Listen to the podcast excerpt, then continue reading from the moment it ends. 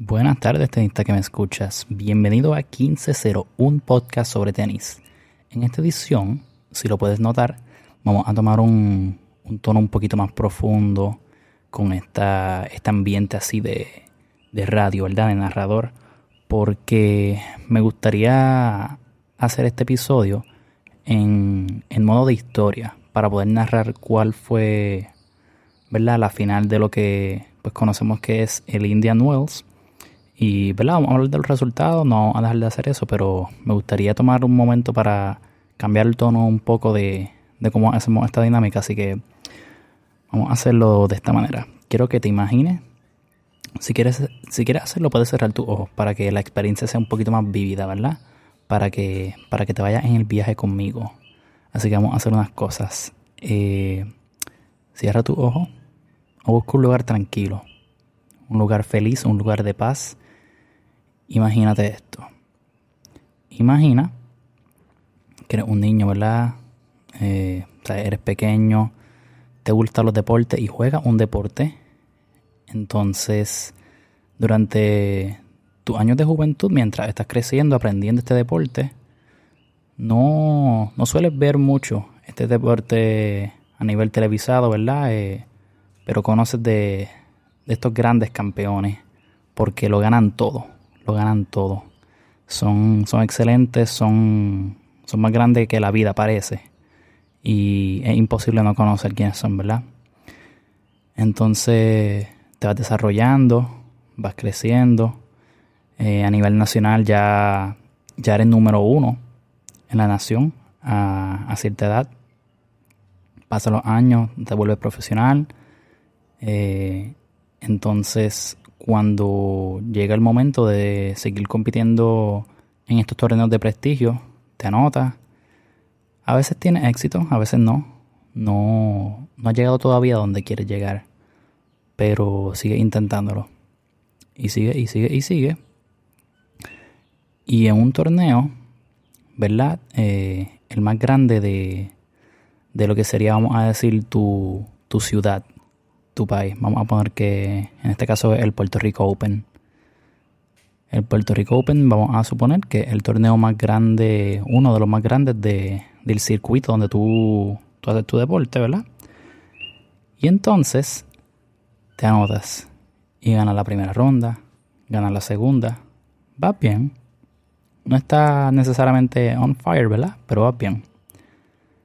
Y ganas la tercera, ganas la cuarta, de momento ves que hay oportunidad, ¿verdad? De seguir progresando y, y seguir luchando. No eres el favorito, no eres el favorito, no, no eres necesariamente la persona que todo el mundo apoya o que espera que llegue a la final, pero sigue luchando. Y eventualmente llegas a la semifinal donde tu oponente es el favorito. Todo el mundo espera que, que tu oponente, ¿verdad? Sea el que el que se eleve con la victoria en este enfrentamiento, pero pero reconocen, ¿verdad? Que eres un buen jugador, pero nadie realmente te, te puede dar el voto de confianza de que sí, yo sé que tú vas a ganar, porque en papel no lo eres, ¿verdad? Pero sigues luchando y en tu victoria más importante del torneo llegas a la final en la final te encuentras con uno de los oponentes que mientras crecías era, era esta figura que parecía más grande que la vida. Que, que crecía y solamente veías que seguía ganando y ganando y ganando y ¿verdad? Está, está un poco starstruck. Y llega el día y, y a enfrentarte a esta persona. El, probablemente el partido más importante de tu carrera. Están practicando, ¿verdad? Eh, unas tres horas antes del partido, sufres un, un tobillo doblado. Tobillo doblado bastante severo. Y ¿verdad? todas las emociones empiezan a llegar a tu cabeza. ¿Qué está pasando? ¿Por qué yo? ¿Por qué ahora? Este dolor está indescriptible. No puedo con ello, no puedo jugar puede pasar. Empiezan a darte tratamiento para, para ver qué, ¿verdad? cuáles son las posibilidades. tu equipo te dice que no es seguro que vaya a jugar con ese con esa lesión, ¿verdad? Dado que estás notando que tiene un dolor eh, bastante notable, casi prácticamente suficiente para que tu equipo te diga que no deberías continuar. Pero tú insistes en, en intentarlo porque llegaste a la final y quieres enfrentarte a, al oponente que probablemente te pueda dar la batalla más dura de lo que es tu carrera, ¿verdad? Llega al partido y una vez comienza, there's no looking back. Tienes el mejor juego y el mejor desempeño en el momento probablemente más timely que hayas podido tener en toda tu carrera. Nada te está fallando. Y aunque muestra, muestra resistencia al oponente eventualmente, ¿verdad? Porque no se va a dejar ganar. Así como si nada. Sacar la victoria en, ¿verdad? en el torneo más importante para ti en términos de prestigio y en tu tierra. ¿verdad? Con, la, con la gente que te vio crecer, donde, donde tú naciste, donde te formaste. Todo esto, ¿verdad? Pues básicamente suena como un, un cuento de hadas, un Cinderella Story. Pero ese fue el desenlace de Taylor Fritz ante Rafael Nadal en lo que fue la final de el Indian Wells, el torneo de Indian Wells. Rafa, Rafa batalló como un toro, la verdad tomamos, hicimos nota, ¿verdad?, de que Taylor, Taylor Fritz sufrió esa, esa lesión tres horas antes de su match. Y, y era probable que quisiera un walkover, que no tan siquiera pisara cancha para tratar de defender ese... Defender no, porque no es el campeón, pero para poder pelear por ese título. Pero luego también nos enteramos cuando el torneo acabó, en su partido anterior, Rafa había sufrido ¿verdad? algo, algún tipo de, lesión también contra Carlos Alcaraz. Y, y luego Rafa nos comenta, ¿verdad? Que lo que sabemos hoy, ¿verdad? Porque hoy fue que salió la noticia, si no me equivoco, que tenía un stress fracture en una de sus costillas y pues, a consecuencia de eso va a estar fuera unas 4 o 6 semanas.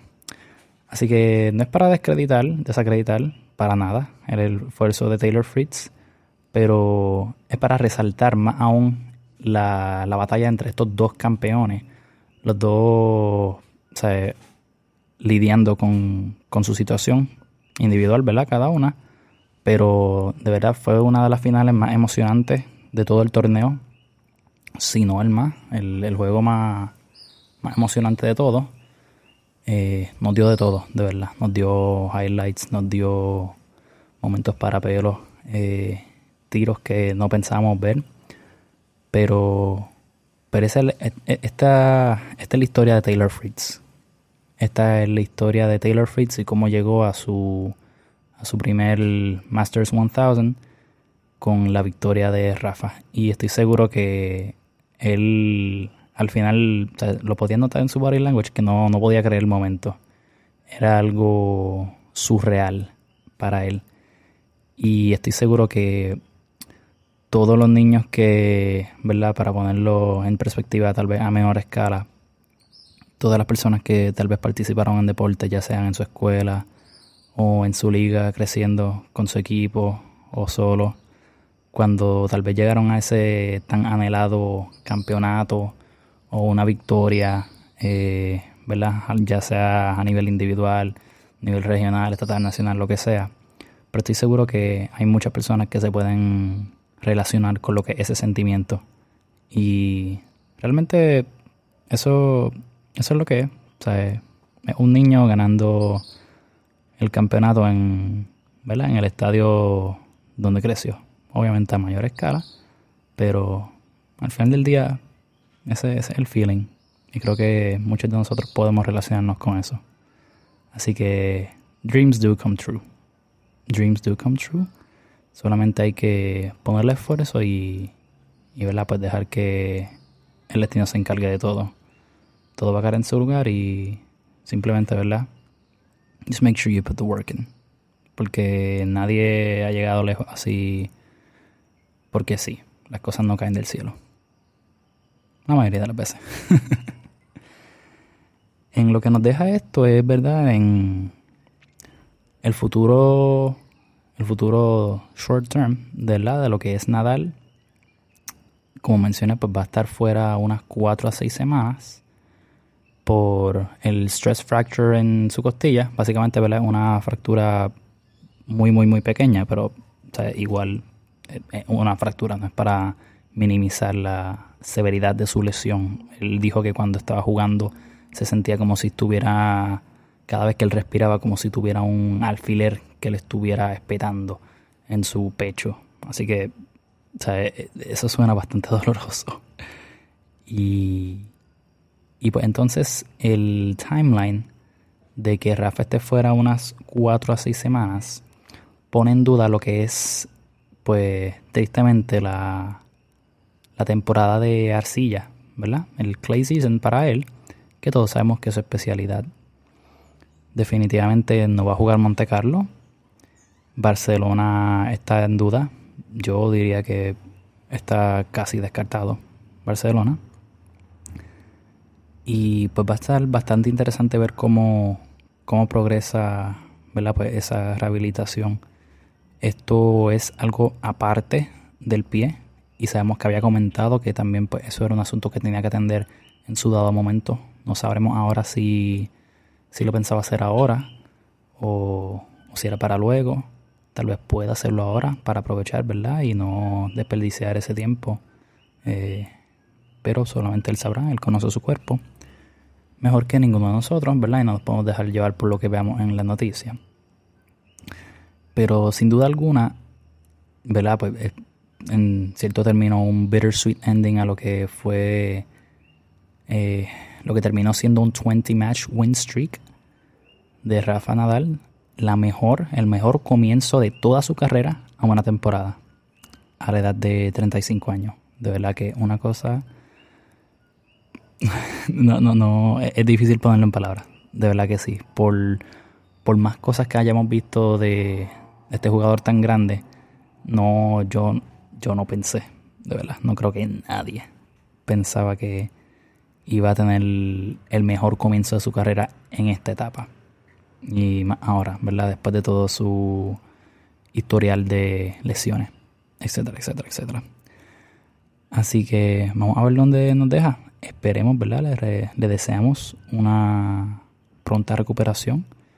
Que esté listo, ¿verdad? Para, o que pues por lo menos pueda tener algo de, de cancha para cuando llegue lo que es el French Open, porque el French Open toma, empieza en mayo, finales de mayo si no me equivoco, y hoy estamos a, estamos a marzo, finales de marzo, entonces vamos a suponer que el best case scenario, que serían esas cuatro semanas, vamos a poner que un mes pues estaría ya a finales de abril, abril 23, 24, 25, tal vez, listo para tal vez volver a cancha. Eso le daría más o menos aproximadamente lo que sería un mes para participar en cualquier torneo que esté disponible ahí, para luego entonces comenzar el, el Roland Garros. Y conociendo, ¿verdad? Que esta es probablemente una de los torneos más difíciles de, de ganar y por eso es que no ves muchas personas ganándolo seguido, por lo menos en los últimos, ¿cuántos? 20 años. Eh, es por esta razón, porque un, la temporada del silla es una de las más difíciles físicamente. Y, pues, ¿verdad? No, no todos pueden hacerlo. Yo diría que los prospectos para Nadal no se ve muy bien, ¿verdad? En, esa situación. Pero yo probablemente hubiese dicho lo mismo a comienzos de esta temporada y pues ya sabemos cómo eso fue. Así que hasta que él mismo no confirme que o no va a jugarlo o, que no está listo o que simplemente pues lo veamos eh, jugando y que no esté al nivel que conocemos que puede jugar, pues yo no voy a apostar en contra de Rafa. En cuanto a lo que es verdad, el, el futuro de, de estas otras personas, de las que jugaron este torneo, ¿verdad? Lo que vemos inmediatamente, ahora comienza el Miami Open, el main draw como tal comienza el 23, miércoles 23. En estos días se estuvieron jugando qualifiers, algunos matches buenos, pero todavía ninguno que tal vez quisiera destacar aquí. Pero no, por eso quiere decir que no valga la pena mencionarlo. En su momento lo haré, pero creo que quiere tomar este tiempo para poder tomar y resaltar esa, esa hazaña de, Taylor Fritz, porque de verdad fue un trabajo espectacular. Cuando más tenía que step up, lo hizo y no creo que nadie pensaba que tal vez tenía un, una verdadera oportunidad legítima de poder ganar la Nadal y de la manera que lo hizo. Así que vamos a dejarlo ahí, ¿verdad? Por este episodio. Un poquito más cortito, pero queremos experimentar con esto y espero que haya sido de su. Me dejan saber si les gustó, si prefieren la versión con un poquito más de energía. Pero disfruté mucho haciendo esto, espero que ustedes también.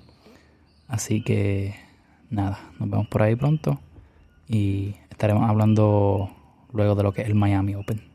Muchas gracias.